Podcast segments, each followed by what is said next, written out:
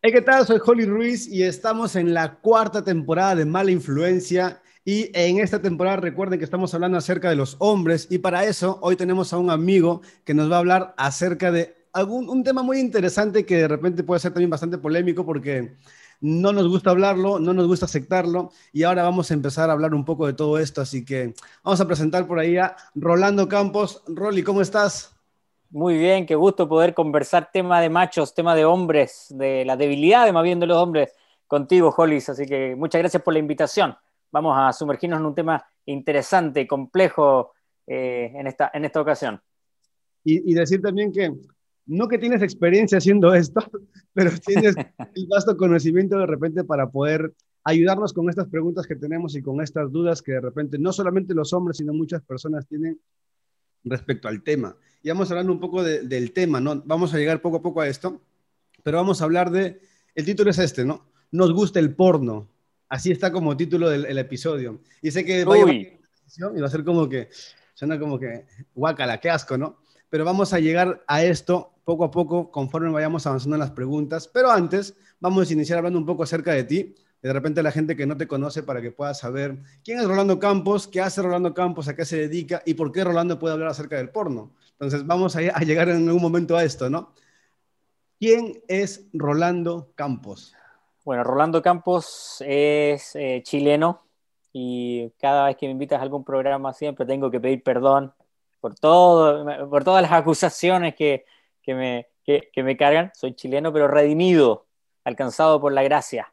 Eh, soy misionero de Movida, Moviendo Vidas, una plataforma de movilización misionera que tiene mucho que ver, aunque no lo creas, con el tema que vamos a hablar hoy. Después recuerda preguntarme qué tiene que ver las misiones, qué tiene que ver el envío misionero con este tema, con este título tan irruptivo e irreverente que pusieron en el programa. Eh, soy psicólogo de profesión, psicólogo clínico de profesión, y tengo algunos posgrados asociados a, a trabajo con jóvenes y consejería bíblica. Así que estoy familiarizado con el tema y el flagelo social que es para nuestra generación también. Así que vamos a estar profundizando también un poquito en la estadística y qué nos dice la ciencia, la, ciencia de la, qué dice la sociología, la antropología y la psicología de, mm, ¿cómo llamarlo a esto? Flagelo, carga, eh, pecado directamente, ¿no? Este problema, este... Este pequeño problema. ¿Sabes qué? Cuando, cuando me han pedido que hable eh, hay, un título, me, han pedido que hable otras veces de este, de este tema, de, de, la pornografía en general, y, me han puesto de repente títulos interesantes, títulos atractivos, Secretos que destruyen.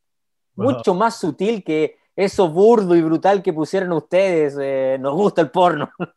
Secretos que destruyen, algo mucho más, más sutil, como que entra la duda. Y tiene que ver precisamente así con lo mismo, ¿eh? es lo mismo, sin ningún tipo de, de suavizante o eufemismo son, hay secretos en la vida que tenemos en nuestra soledad que están en nuestra habitación, que gobiernan en lo profundo de nuestro corazón, en la intimidad de nosotros con nuestro teléfono y el computador, que tú dices nos gusta el porno, y sabes qué, sí, nos gusta el porno, porque nos gusta el pecado. Al ser humano tenemos una atracción en nuestra naturaleza caída hacia el pecado y el pecado nos es atractivo porque es agradable, es atractivo, es placentero, pero es destructivo.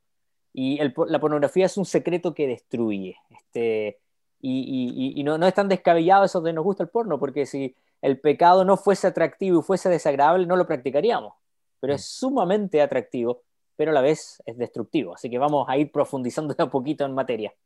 Sí, trataba de decirte hace un momento que nuestro título es así muy, muy abrupto, de repente muy fuerte, porque recuerda, el podcast es mala influencia y tratamos un poco de jugar con, con esto también, de eh, no es que estamos tratando de influenciar de mala manera a la gente, pero estamos en un mundo malo realmente, donde a lo bueno llaman malo y a lo malo llaman bueno. Y, al ver esto, o sea, la gente va a decir, Oye, ¿de qué van a hablar? O sea, ¿qué están tratando de hablar estos chicos, esta gente? ¿Qué quieren decir? O sea, están diciendo que el porno es bueno, pero nadie, es que realmente nadie, a nadie le gusta hablar acerca del tema, a nadie le gusta, menos a los hombres, les gusta hablar con otros hombres de este problema. Tú decías, ¿no? Son secretos que nos están destruyendo y que a veces no tenemos con quién conversarlo porque o nos sentimos juzgados, nos sentimos atacados. Es muy difícil, créeme, es muy difícil que un joven se acerque a su pastor y le diga, pastor, ayúdeme, tengo problemas con el porno. Ayúdeme porque estoy siguiendo cuentas en Instagram que me están llevando a ver pornografía. Estoy viendo pequeños, ahora que hay reels, que hay pequeñas historias y todo esto en las redes, en Instagram, en Facebook, en TikTok, donde sea. Estoy siguiendo cuentas que no debo seguir. Es muy complicado que alguien lo acepte y que alguien lo pueda asimilar y lo pueda enfrentar, ¿no? Y, como decías tú, hay títulos más sutiles, pero que terminan, este, termina siendo es lo mismo, es el mismo tema, así es. Vamos, vamos arrancando, ya hablamos un poquito del porno, pero vamos, queremos empezar desde el, eh, quién tiene el problema, somos, los, somos el, hombre como tal, ¿no? No solamente, sé que no solo los hombres ven porno, pero el problema es de nosotros, como decías tú, de nuestra naturaleza pecaminosa, la que nos lleva, de, nuestra naturaleza como hombre, siempre a buscar lo malo. E, en, esto, ¿cómo definirías tú a un hombre? ¿Qué sería un eh, hombre? Es una, es una pregunta difícil. ¿Cómo definirías a un hombre? Este, es que e, esa pregunta se puede responder desde distintos puntos de vista, desde distintas perspectivas, analizando las distintas em, eh, características, eh, esencias del hombre. Pero una definición que a mí me, gustaría, y, orientando un poco en el, al tema que estamos hablando, un hombre es un hombre de verdad, digámoslo así, un hombre de verdad, no, no que es un hombre, un hombre de verdad es aquel que tiene convicciones y que toma decisiones fieles, de forma fiel a sus convicciones. Por ejemplo, cuando hablamos de este tema relacional, afectivo, asociado con las mujeres, un hombre es aquel que decide amar a una sola mujer, luchar por ella hasta el final de los días, como lo han hecho aquellos que fallecen y veía hace poco cómo morían dos abuelitos por COVID, hace poquito en, Europa, tomados de la mano, viejitos de noventa y tantos años, y yo decía, wow, ese, ese es un hombre de verdad. Hasta el último de los días se preocupó de proveer no solo materialmente, sino afectivamente a, su mujer hasta el último momento. Para mí un hombre es aquel que decide proveer espiritual, material, afectivamente a, su esposa, a su mujer, a una sola mujer y a su familia, y poniendo además a, la familia antes que él mismo, a la mujer antes que él mismo. ¿Cómo tenemos el, modelo de Cristo? Tú me preguntas, ¿en qué sentido se parece esto a, a, la descripción de Cristo? Bueno, Cristo lo dio todo por la novia, se sacrificó por la novia. Este, el primer Adán dijo, eh, eh, cuando se encontró con el pecado, el Dios Padre le dijo, la culpa fue de la mujer, castígala a ella. Inmediatamente se lavó las manos. El segundo Adán, que, es Cristo, dijo, eh, yo tomo la culpa, castígame a mí, no a mi novia. hay, hay un cambio ahí. Y por eso que la imagen de hombre, de varón, eh, se puede entender muy bien cuando observamos a Cristo y su iglesia, Cristo y su entorno, Cristo y su mundo.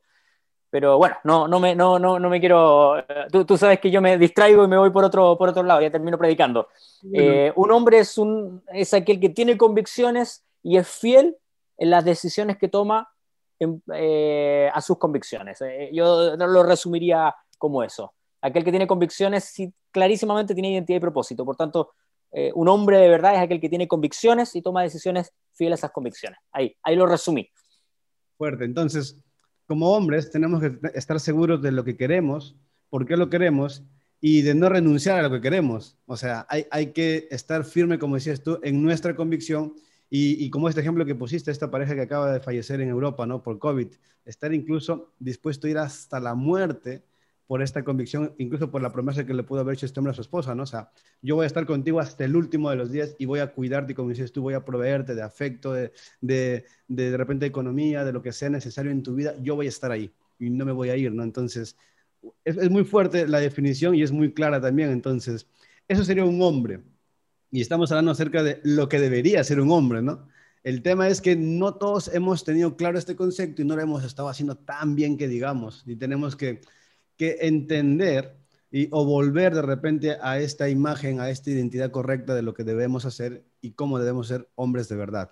Ahora, vamos ya entrando en el tema y vamos hablando acerca de qué es la pornografía, o sea, qué, qué viene a ser la pornografía, porque no solo, no solo es ahora ver videos eh, con, sexo implícito, explícito, o sea, no solamente es esto, ¿no? Hay mucha pornografía en todo el ámbito, en todo el lugar, sales a la calle, bueno, ahora no se puede mucho, pero en una esquina puedes ver un puesto de periódicos y puedes estar viendo pornografía. ¿Cómo definiríamos la pornografía? Bueno, em, bueno, si vamos a la etimología de la palabra y la deconstruimos un poquito, pornografía significa exactamente prostitución gráfica.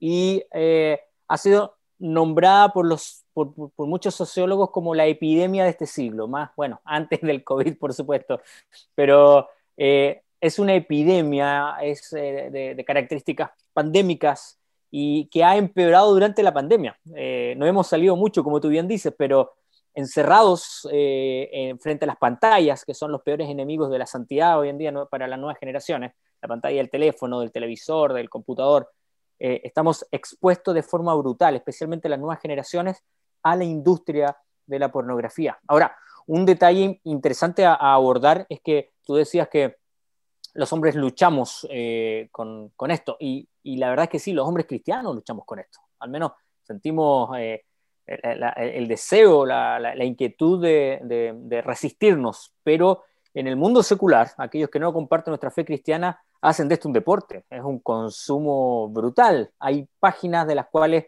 se suscriben, se suscriben a páginas como nosotros lo hacemos en Netflix, los buenitos, digamos, porque al lado de estos bichos eh, nos suscribimos a Prime o Disney Plus, no sé. Eh, hay quienes se suscriben a una. Eh, hace un tiempo atrás estuve viendo en un, en un, congreso donde tomamos, tocábamos este tema.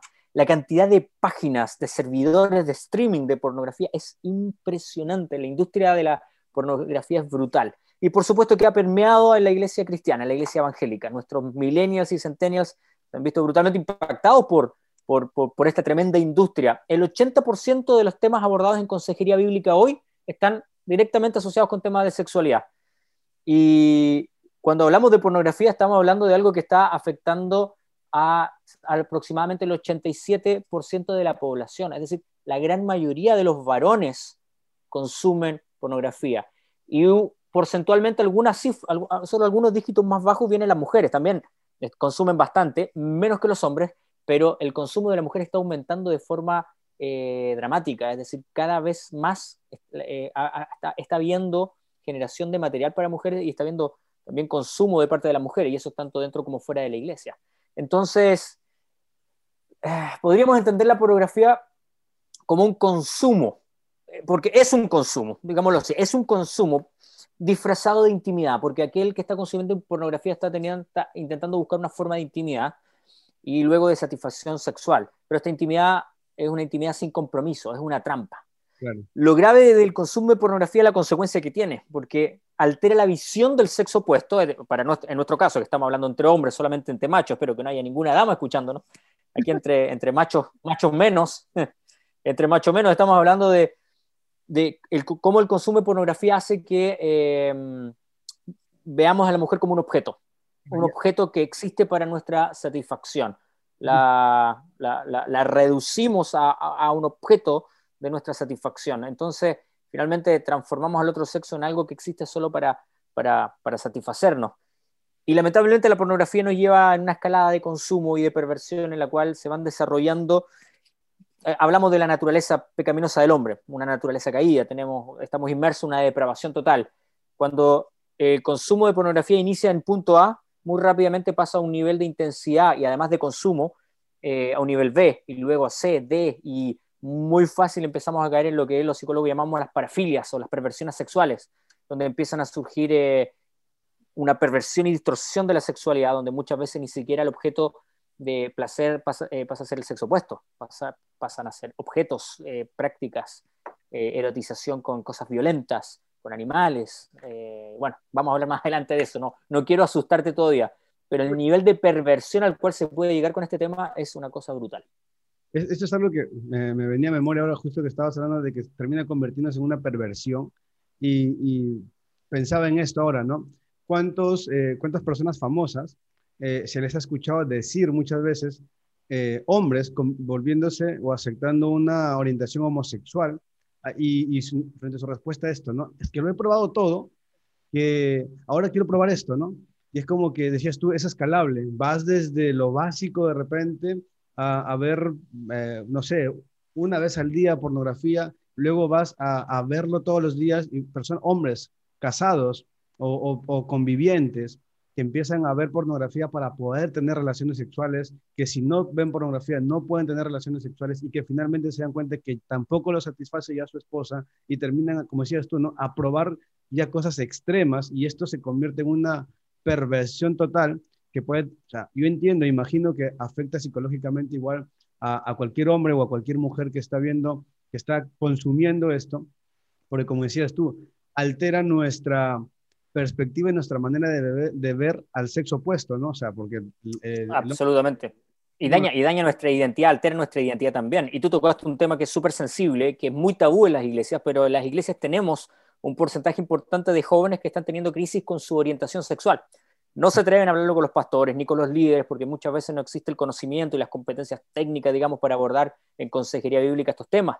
Pero un porcentaje muy importante, si no la mayoría de aquellos que tienen una confusión en su orientación sexual, es producto de la pornografía, porque comienzan viendo pornografía, puede ser pornografía soft, de repente pasas a una pornografía más dura, ya no te satisface. De hecho, el gran problema y por qué se va buscando pornografía más dura, más explícita, más cruda, es porque llega un punto donde ya no pueden masturbarse, no pueden liberar tensión, sino es a través de la pornografía dura. Y cada vez van necesitando una dosis más profunda, más, más compleja, más cruda.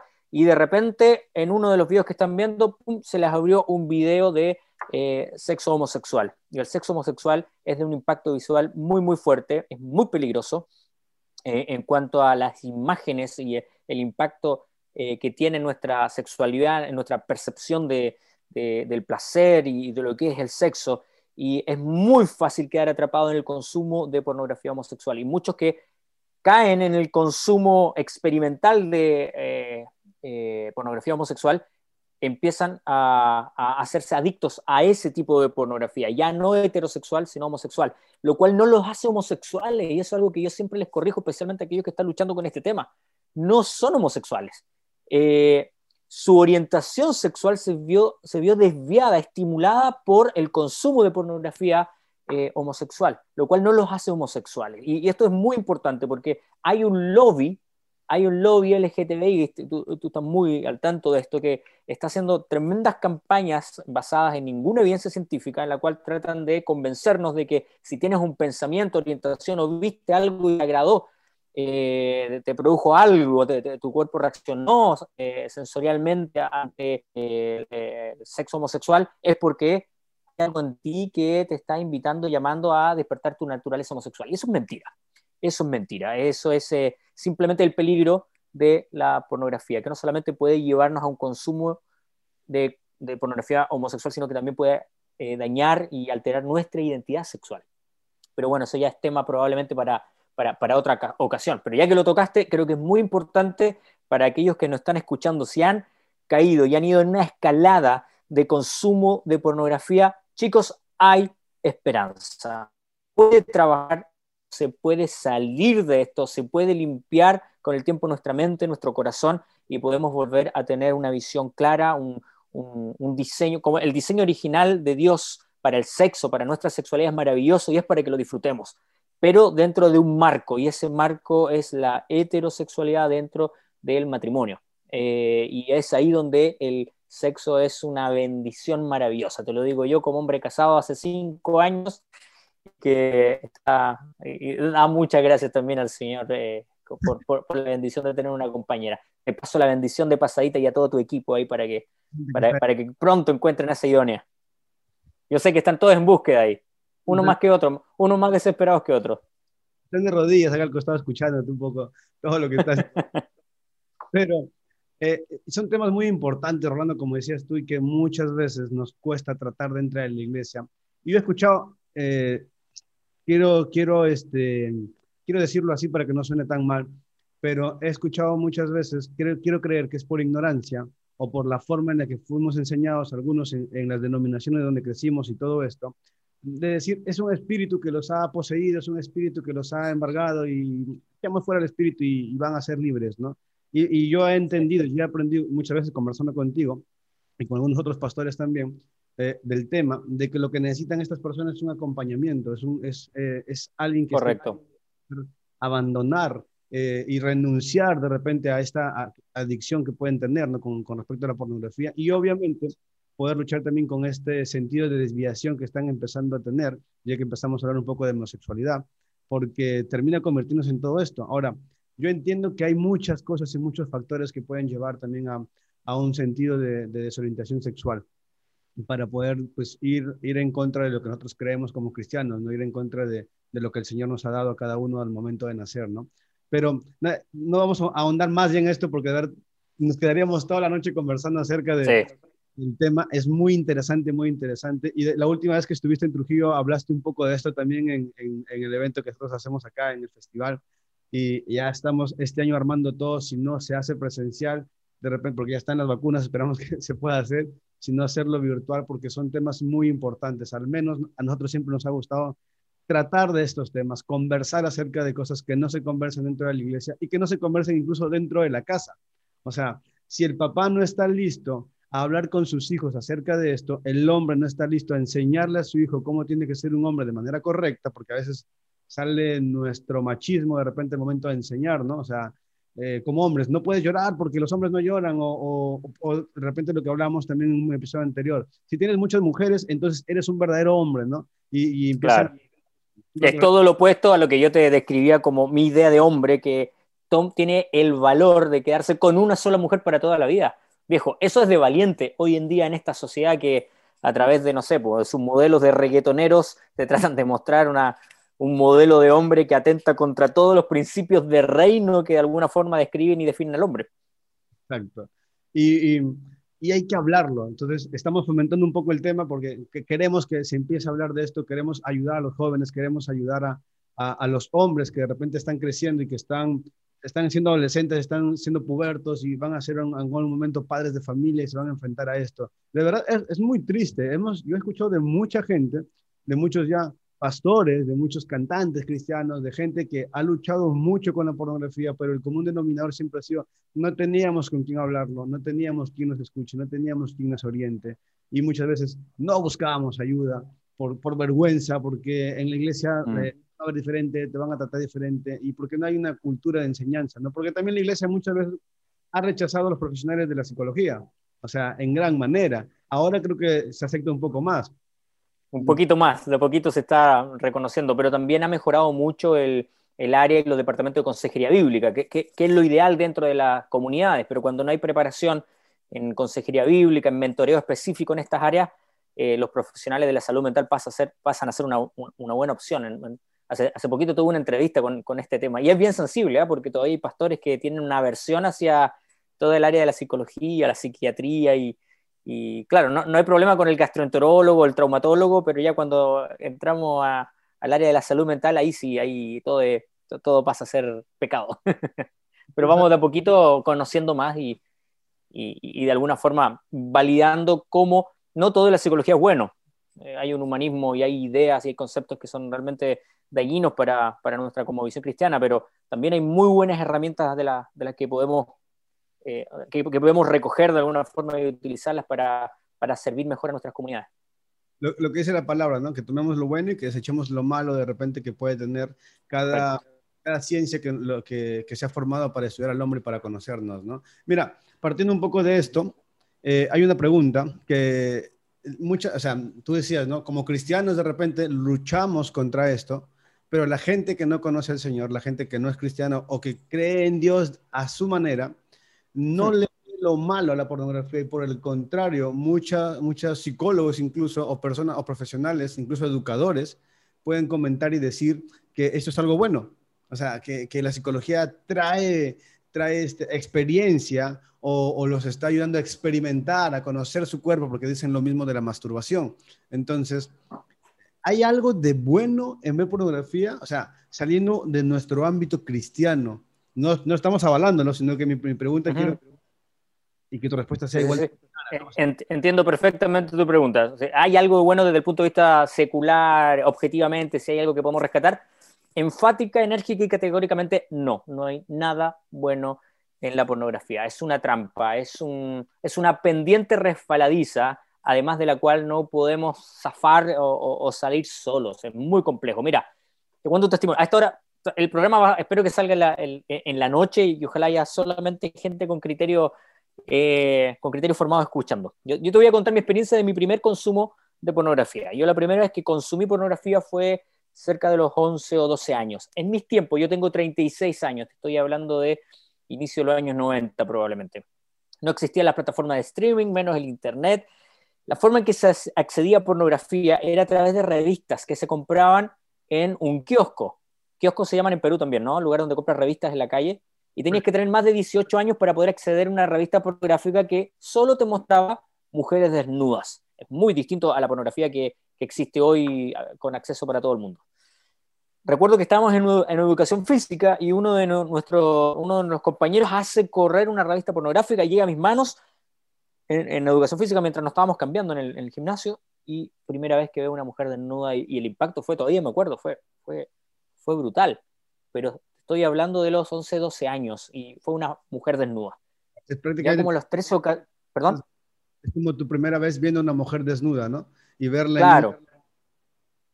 Es lo primero que recuerdo de, de, algo que me resultó erótico.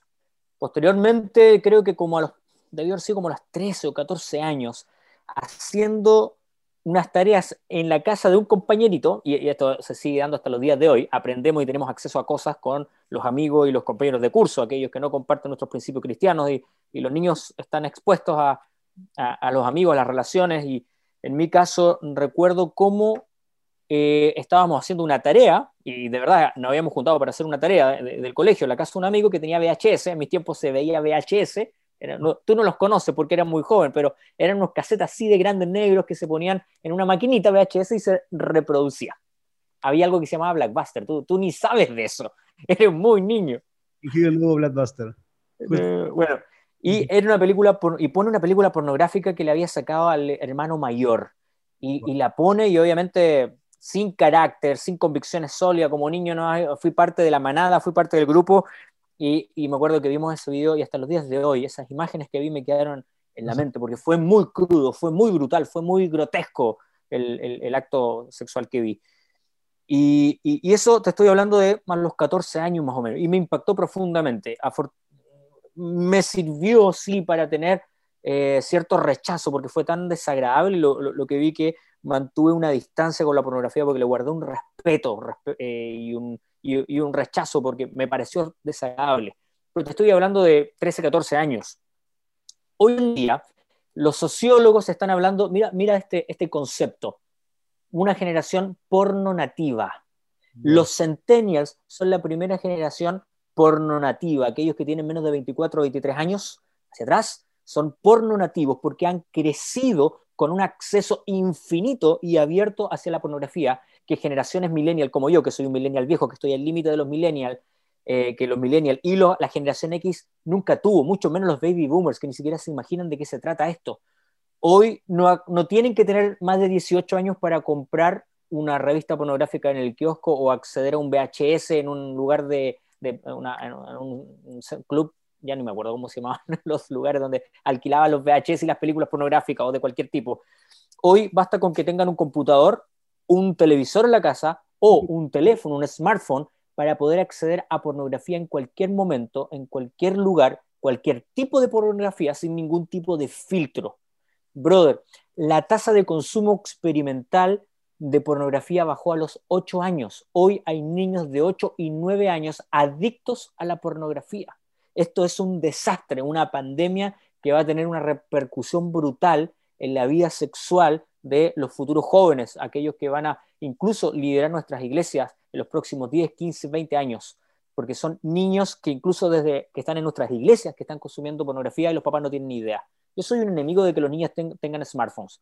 De verdad creo que un niño antes de 14, 15 años no debería tener un smartphone, porque un adolescente, un preadolescente y un adolescente no sabe lidiar y administrar eh, su libertad con respecto al acceso de todas las cosas a las que puede llegar con un poco de, de, tecnología. Hoy los, sociólogos plantean que los jóvenes, los niños, están descubriendo la pornografía antes que su primer beso, es decir, consumen pornografía mucho antes de dar su primer beso, de tener su primera cita incluso mucho antes de descubrir su propia orientación sexual. Por eso que esto es tan peligroso. Tú comentabas el tema de la homosexualidad. Un niño de 9, 10 años que de repente empieza a consumir pornografía en una página que no entiende bien, de repente sale una escena o una sesión de sexo homosexual, lo va a impactar de forma afectiva, psicológica, tan fuerte que probablemente va a quedar enganchado y eso va a tener consecuencias cuando llegue el momento de definir su orientación sexual. Este es un tema muy grave, es un tema muy complejo y qué bueno que lo hayan querido tocar ustedes porque lamentablemente hoy las iglesias no lo están tocando. Los pastores, los líderes, los mentores no se están haciendo cargo porque tampoco cuentan con la confianza y el, y el oído, la confesión de parte de los jóvenes para venir a relatarles. No hay un espacio de confianza muchas veces dentro de nuestras iglesias que permitan que los jóvenes, los adolescentes hablen y puedan abrirse respecto al consumo que está destruyendo sus vidas, porque efectivamente esto es algo que puede destruir vidas, es así de grave. Brother, ni me acuerdo cuál fue la pregunta, perdón, me desvié, pero, pero dramáticamente. Contrario, has, has dicho cosas, has ido respondiendo incluso preguntas que están mucho más adelante con, con lo que has ido diciendo, pero... Amén, vamos que se puede.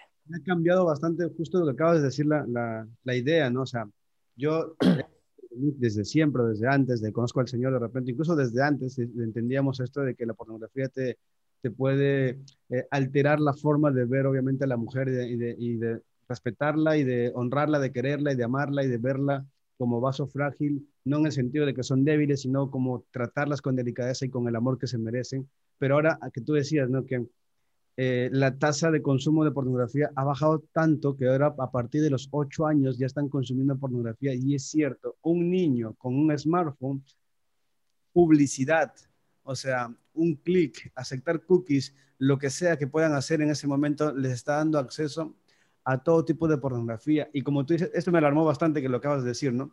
Un niño entre 8 y 12 años que ya ve pornografía y aún no ha dado su primer beso, como decías tú, aún no ha tenido una cita, de repente aún no ha tenido un gusto por el sexo opuesto, se va a alterar de tal manera su forma de ver al sexo opuesto y de ver a la mujer que no va, no va a tener ni ganas de respetarla, ni de amarla, ni de hacer nada de lo que hablamos al principio como hombres. Entonces, esto altera completamente la forma en la que va a avanzar la humanidad y en lo que va a crecer la gente. ¿no? Así es. Y, no es una, y no es una exageración. Yo he hablado de repente con jóvenes cristianos que me dicen, ay, le dan color, eh, me parece exagerado este tema con la pornografía. Brother, yo los invito a ver un documental. No sé si tú has escuchado, te gustan los, las docu-series, documentales de repente. Hay una serie que, hay un documental en Netflix que cuenta la historia, es como una miniserie de Ted Bundy. No sé si estás familiarizado con Ted Bundy. Un psicópata en Estados Unidos que mató violó al menos, cometió violación y asesinato al menos a 35 mujeres. Practicaba necrofilia, una, una parafilia sexual, una perversión sexual que, tiene que ver con tener relaciones sexuales con los muertos. Este, decapitaba cabezas de mujeres y tenía relaciones con las cabezas. Es decir, un tipo que estaba totalmente desviado. Su perversión había llegado a niveles, pero increíbles.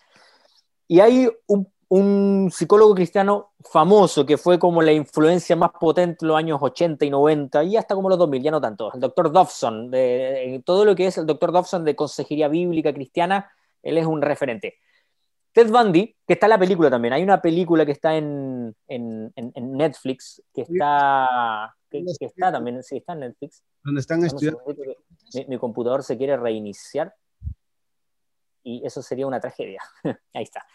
Este, Ted Bundy, hay una película que Ted Bundy, no, recuerdo cómo, cómo, se llama la película, pero está muy buena para entender un poco el nivel de, perversión al que se puede llegar por la pornografía. En el documental, el, el doctor Dobson lo entrevista un par de días antes de que a él lo, lo, lo, lleven a la pena capital. Él murió, eh, con, él fue eh, eh, tuvo pena de muerte y lo mataron en Estados Unidos. Y antes de que, se lleva a cabo la condena, el doctor Dobson lo, lo, entrevistó y le preguntó cómo surge esta, esta, esta perversión, este nivel de maldad. ¿Y sabes qué responde? Con una revista de pornografía que se encontró en una ocasión en el basurero y empezó a ver, a consumir, le abrió, le abrió algo tan poderoso que desde que empezó a consumir pornografía empezó a buscar más y más y más. Y esas ideas, esas perversiones sexuales las empezó después a llevar a pensamientos, a conductas, a prácticas, a asesinatos y terminó, se dice que asesinando a al menos 35 mujeres con las cuales tuvo relaciones sexuales, las violaba, las cortaba, las mataba, practicaba necrofilia. E, es espeluznante la vida y obra, digamos, de forma muy negativa de, de Ted Bundy. Y todo partió con la pornografía. Hoy tenemos que entender la pornografía como una pendiente resbaladiza. El momento que la consumimos, no sabemos qué tan abajo nos vamos a, resfalar y caer tan profundamente que no vamos a poder salir solos de la pornografía. No se puede salir solo, es, es del tipo de adicciones que requieren que más personas nos ayuden a salir de esto, especialmente en el ámbito cristiano, en el cual, porque tenemos vergüenza y, hablar de esto significa confesar un pecado, no lo hacemos. Y al no hacerlo, no hablar esto tema entre varones, como lo estamos haciendo hoy, entre, entre hombres, no reconocer y vulnerarnos como personas que necesitan ayuda para dejar atrás su pecado, su dependencia a, a, estas prácticas, eh, hace que nunca salgamos de ellas. Hay líderes atrapados de la pornografía, líderes cristianos, y hay muchos que han logrado salir y nos dan tremendas herramientas eh, de, cómo liberarnos del flagelo de, la adicción a la pornografía. Qué fuerte, qué fuerte plantearlo de esta manera, pero también qué, qué necesario, porque a veces, o sea, y, y, estoy seguro que mucha gente que no es cristiana y que no comparte nuestros principios y nuestros valores va a decir, ese es un ejemplo extremo, se están yendo al, extremo porque Ted Bundy fue un psicópata y todo lo demás, y, y, no pasa esto con todas las personas, la pornografía no es tan mala. Mucha gente empieza fumando un cigarrillo, eh, tomando una sola cerveza o de repente, este, no sé, consumiendo por primera vez marihuana y luego nunca lo pueden dejar. O sea, eh, el, el, problema de la adicción es que siempre empieza como algo sencillo, como algo inocente, inofensivo, como algo que creemos que podemos controlar y como decías tú, ¿no? Es una pendiente resbaladiza de la que de repente nunca vamos a poder ser. Así es. Pedimos ayuda. Y, si no... Y, es, y, es, más, es más, porque hay que tenerle tanto cuidado a esto. Aquellos que creen que esto no es grave y que podemos eh, lidiar con esto fácilmente, tenemos que entender que detrás de la pornografía hay una industria. Es una industria poderosísima que mueve millones y millones de dólares. Este, la industria de la pornografía es malévola, Hollis no, no me va a, parecer exagerado lo que te estoy diciendo, pero es, es nefaria, es malévola a niveles extremos. Mira, mira lo que hicieron al inicio de la pandemia. No voy a decir qué página para no llevar a tentación a ningún amigo aquí, eh, medio masturbator, pero, pero quiero comentarte lo que hizo una página de streaming de pornografía al inicio de la pandemia, cuando se dieron cuenta, cuando hablo de streaming son páginas donde tú pagas por eh, registrarte y tener acceso a un, amplia, a un abanico amplio de, de, sesiones de pornografía de todo tipo. Esta, esta, este streaming, esta página de streaming, esta plataforma de streaming, lo que hizo al inicio de la, pandemia, cuando se dio cuenta que estaban todos encerrados en la casa, cuando vieron la, mira, vieron la oportunidad de aprovechar que todos los varones, bueno, y las personas en general, estaban encerrados en sus casas en cuarentena, pegados a las plataformas, pegados al televisor, pegados al computador, decidieron liberar sus contenidos. Mira, mira qué oscuro. Es como si Netflix para enganchar gente libera por uno o dos meses de Netflix y todos nos metemos a ver el contenido y después, pum, te lo cierran y te cobran, pero ya están todos enganchados, van en la mitad de la serie, van, quedaron con películas a media y todos quieren, empiezan a pagar. Estas bestias liberaron su streaming, que es una de, de las plataformas de pornografía más grandes que hay, y el contenido estaba gratuito. Brother, se metieron decenas de miles de jóvenes se sumergieron por primera vez en el abanico, la constelación, los ramilletes, en las aristas, en la, variedad de perversión sexual que existe en, estas páginas y luego las cerraron después de, un tiempo y evidentemente aumentaron su nivel de, de suscripciones a niveles pero brutales. Tenemos que entender que hay una industria detrás, hay una industria y además que funciona con algoritmos. Tú estás viendo en tus páginas pecaminosas, de repente en Cuevana estás viendo una película online, antes de llegar a poder ver la película se te abrieron 5, 6, 7 invitaciones a, pornografía y basta con que hayas tenido la tentación en una ocasión de hacer clic para ver unos segunditos nomás lo, lo que te están mostrando y el algoritmo te identificó como alguien que es susceptible al consumo, por tanto te van a bombardear no solamente por la página web, sino también por redes sociales. Este, hay, un, documental que todos tienen que ver de, las redes sociales, Netflix también, que, habla un poco de cómo nos manipulan, cómo nos venden información, cómo ocupan, cómo vemos algo por un par de segundos y ya se dan cuenta que tengo interés en eso y te lo, te lo empiezan a meter por todos lados. La industria de la pornografía es malévola y detrás de la industria de la pornografía no hay solamente chicas que quieren ganar dinero fácil, hay tráfico de personas, hay mujeres que están ahí producto del tráfico de personas. Cuando nosotros estamos consumiendo pornografía porque creemos que esa mujer está disfrutando lo que está haciendo, un gran porcentaje de esas mujeres han sido esclavizadas y forzadas a una vida de esclavismo sexual para generar los contenidos de pornografía. Y en el momento en que nosotros estamos consumiendo pornografía, nos estamos haciendo aliados, nos estamos haciendo cómplices del tráfico de personas en el mundo. Es así de grave. Por eso que esto no es un tema para tratarlo a la ligera, es un tema que genera adicción, que hay una industria que nos quiere atrapar y que corrompe no solamente nuestro estado psicológico y afectivo, nuestra percepción de la mujer, sino que destruye nuestra intimidad con Dios, nos aleja porque nos impide llegar en paz a, tiempos de oración y tiempos de adoración y afecta brutalmente nuestra vida espiritual, que yo creo que es el tema que de alguna forma con el que vamos a terminar cerrando más adelante esto, porque esto tiene un impacto espiritual y tenemos que reconocerlo. Qué fuerte cada declaración que hace Rolando y cada... empezamos con una pregunta muy básica siempre y terminas de verdad en lo personal. Terminas, Asustándote. o sea, claro, llama, alertándome. O sea, tengo hermanos menores, tengo, tenemos chicos en la iglesia y, me alerta bastante, ¿no? Porque quizás a veces no somos tan, tan claros al hablar acerca de esto, ¿no? O sea, te digo yo de repente que, que trabajo con jóvenes y que eh, hablo con los chicos abiertamente de la pornografía. Hemos ayudado entre amigos también. Conoces tú a la gran mayoría de mis amigos de acá de, la ciudad cuando hemos estado con ellos. Nos hemos ayudado entre nosotros muchas veces. O sea, literalmente, eh, una vez uno de ellos tuvo que sacar la puerta de su habitación para mm. poder, para no estar tan tentado, ¿me entiendes? Entonces. Eso, eh, eso para mí es un hombre. Esa, esa, esa es una señal de carácter. hay que, a situaciones complejas hay que tomar decisiones radicales la palabra dice que nos cortemos una mano si no es tentación de caer, ¿no? Pero no vamos a ir a ese extremo. Entonces, al menos pedir ayuda. Y, mientras tú hablabas de todo esto y hablabas del tráfico de personas y todo, o sea, no nos damos cuenta a veces en, en el consumismo, hablamos a veces mucha gente eh, yendo en contra del capitalismo y todo esto, no nos damos cuenta en el nivel de consumismo en el que podemos entrar, ¿no? Ahora la inteligencia artificial, que es la que administra estos, algoritmos de los que tú estabas hablando, acerca de que te muestran, o sea, que te muestran contenido de acuerdo a lo que, al clic que hayas dado o al tiempo que hayas estado, estos memes que salen, ¿no? O sea, como si la CIA, como si WhatsApp nos estuvieran escuchando y en ese preciso instante nos ponen la publicidad acerca de lo que estábamos hablando. Y no es porque te escuchan necesariamente, que sí lo pueden hacer, sino que Simplemente estabas, como decías tú, segundos sobre un post, sobre un video, sobre lo que sea que te haya aparecido en alguna red social y, ya sabe el algoritmo qué es lo que te tiene que mostrar. Y detrás de esto hay toda una maquinaria y una ingeniería de perversión, como decías tú, para mostrar la pornografía, para hacernos consumistas de esto y empresas grandes, grandes eh, mercadólogos, grandes, muchas personas equipos enteros a nivel mundial buscando la manera de volvernos más adictos a estas cosas. Y la iglesia, con demasiado temor y con demasiado de repente rechazo a hablar de lo que tenemos que hablar.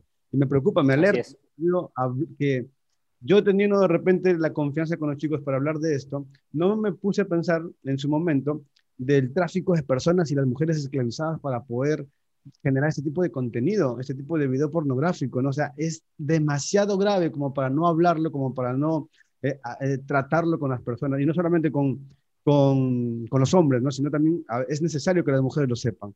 O sea, este, este espacio es para los hombres, lo sabemos, pero una mamá que no sabe cómo tratar a su hijo, no sabe cómo ayudarlo. A mí me ha tocado muchas veces que las mamás me han escrito, me han llamado a decirme que alguno de sus hijos los han encontrado con videos en el celular, los han visto siguiendo redes sociales de, de, mujeres y cosas así, y no saben qué hacer, y tienen temor a hablar con eso. Y bueno, a veces como líder de jóvenes te terminan llamando a ti para ir a hablar y aconsejarlos, ¿no?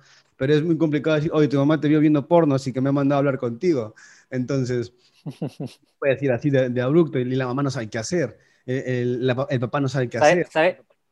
¿Sabes qué sirve mucho de repente para alertar y despertar la conciencia de los papás? Eh, algunos números, eh, algunas estadísticas. ¿Quieres escuchar algunas estadísticas cortitas? Dale. Cada día hay 115 millones de búsquedas de pornografía en Internet. 115 millones de búsquedas diarias. La edad experimental, como te comentaba hace un rato, eh, son los 8 años. Hoy, o sea, el rango etario bajó muchísimo de consumo experimental y ya la edad más habitual donde comienzan el consumo eh, frecuente de pornografía ya es a los 14 años, ha bajado muchísimo.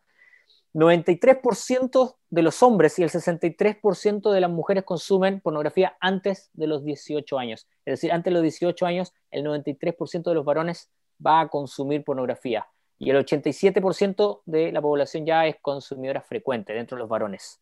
Mira, mira este dato peligroso. El 73% consume pornografía por el celular. Es que el celular nos, nos brinda nos brinda la facilidad de estar en cualquier lugar, ante cualquier impulso, ante cualquier evento de ocio, poder acceder eh, a cualquier tipo de contenido. El teléfono está siempre con nosotros, es casi una extensión de nosotros. Y nadie nos, a los niños no, no los puedes controlar siempre. Te diste vuelta de cinco minutos y en el baño accedieron a pornografía. El 70% de las dudas sexuales se resuelven hoy, los niños, los adolescentes, las resuelven con amigos o en el Internet. Es triste ver cómo las estadísticas nos muestran que ni los padres ni la iglesia son los lugares a los que acceden las nuevas generaciones a resolver dudas sexuales. El 70% van con amigos o con el Internet. Algo estamos haciendo mal en el cuerpo de Cristo, algo estamos haciendo mal en la iglesia, que no estamos preparando a los padres, ni estamos generando espacios de confianza para que los jóvenes vengan a nosotros a abrir su corazón y buscar ayuda. Este, yo siempre cuando trabajo con líderes de jóvenes, les pregunto cuántas veces este año vinieron sus jóvenes a hablarles sobre la masturbación compulsiva, sus problemas con el consumo de pornografía o con problemas en su orientación sexual. Y cuando no me levantan la mano les digo, chicos, lo siento, pero no están haciendo su trabajo, no están llevando a cabo un buen rol. Todas las actividades que están haciendo no están sirviendo, porque en base a las estadísticas y a la realidad de nuestros países en Sudamérica, ustedes tienen jóvenes con, con todos estos conflictos, tienen un porcentaje altísimo de sus jóvenes, están inmersos en estos flagelos, en estas adicciones, y no están hablando con ustedes, no confían en ustedes. Y el hecho de que no vengan a ustedes a buscar eh, guía, ayuda o estén confesando, es un reflejo de que su liderazgo no está siendo el liderazgo que necesita esta generación. Es duro, yo sé que es muy duro y que esto genera una, una, una crítica difícil, pero nos la tenemos que hacer. Tenemos que desafiarnos a ir más allá.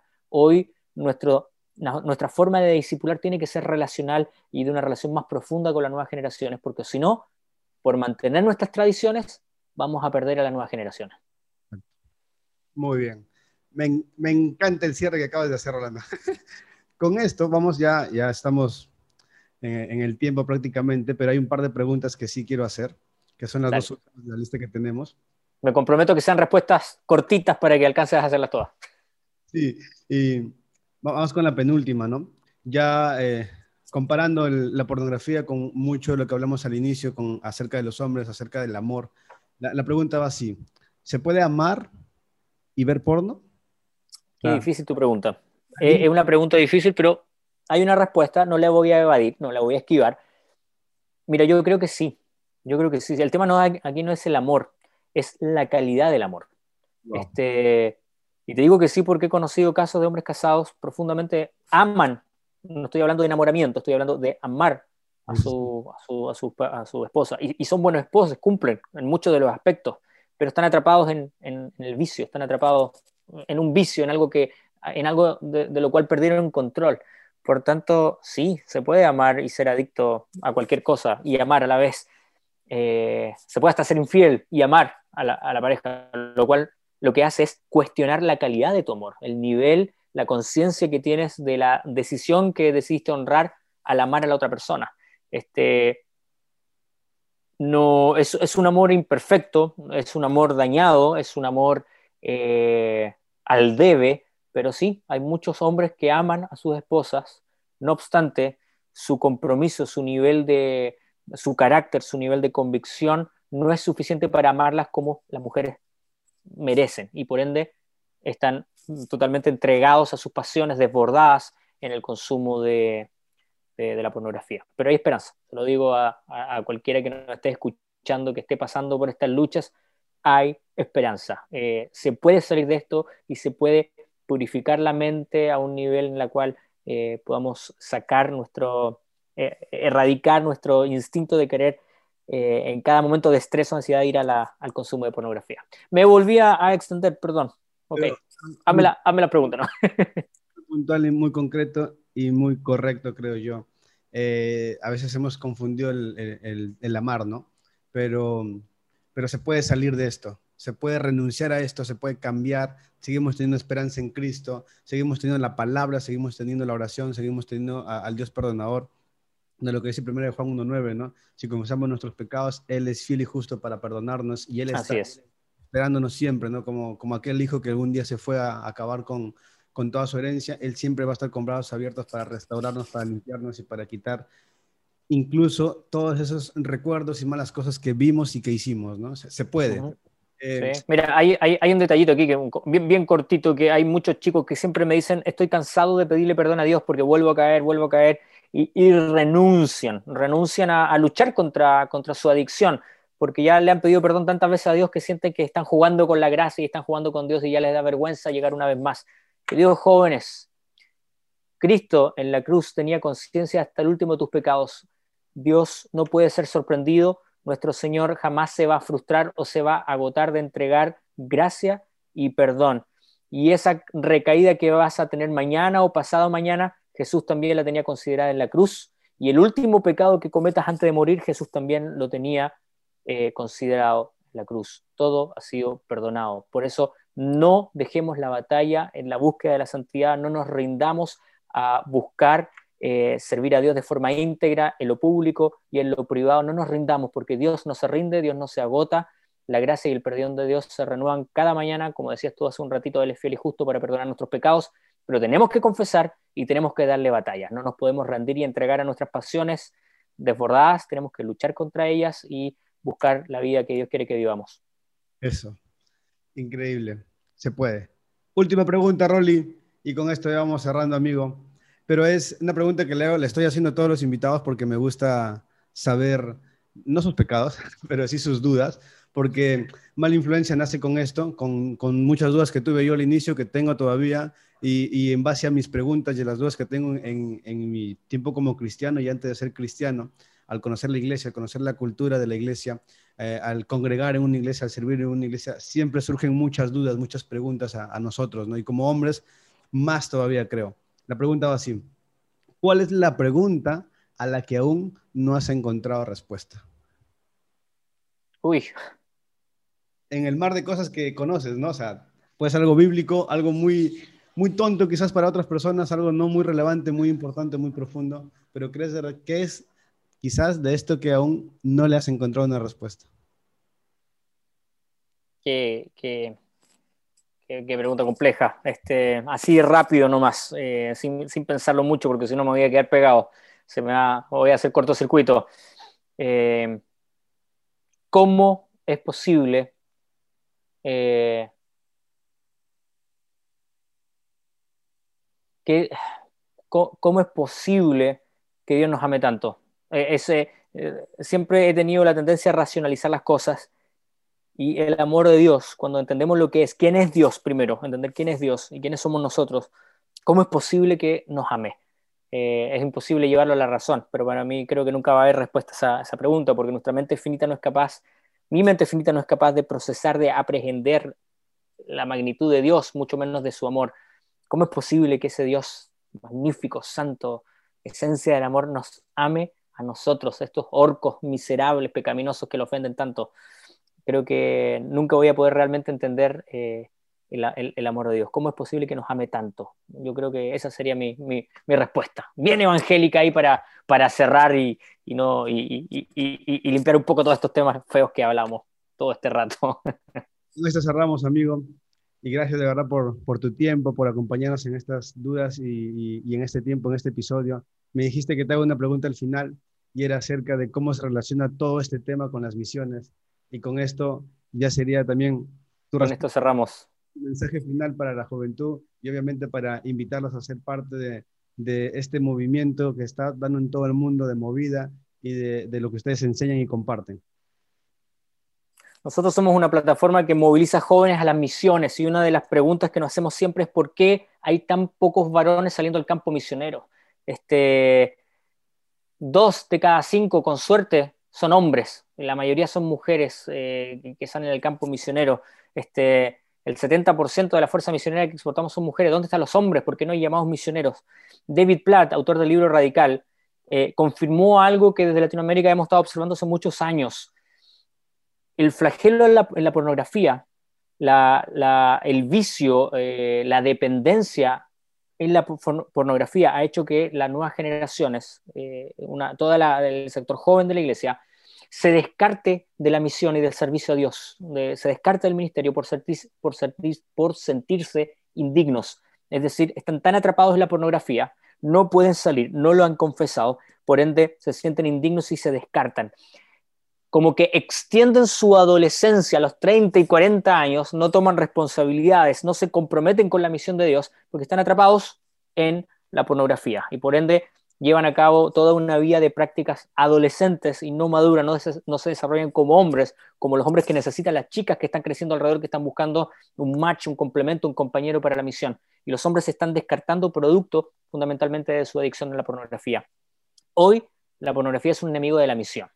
Hoy tenemos menos hombres eh, interesados en salir al campo misionero producto de la pornografía. Por eso que este tema que tú plantearon, que ustedes plantearon hoy, es tan importante. Tenemos que hacerle guerra, tenemos que abrazar según de Timoteo 2.22 y huir de todo lo que estimule las pasiones juveniles para poder realmente levantar una generación apasionada por la gloria de Dios en las naciones, que se levante una generación misionera de Sudamérica, necesitamos hacer guerra contra la pornografía y todo lo que nos aleje del reino de Dios. Así que ahí está la respuesta y simplemente dejar la esperanza. Muchachos jóvenes, hay esperanza, hay estrategia, hay distintos caminos para dejar la pornografía, distintos caminos que nos ayudan eh, estratégicamente a ir de poco o de golpe, depende de, la estrategia que usemos, abandonar la pornografía.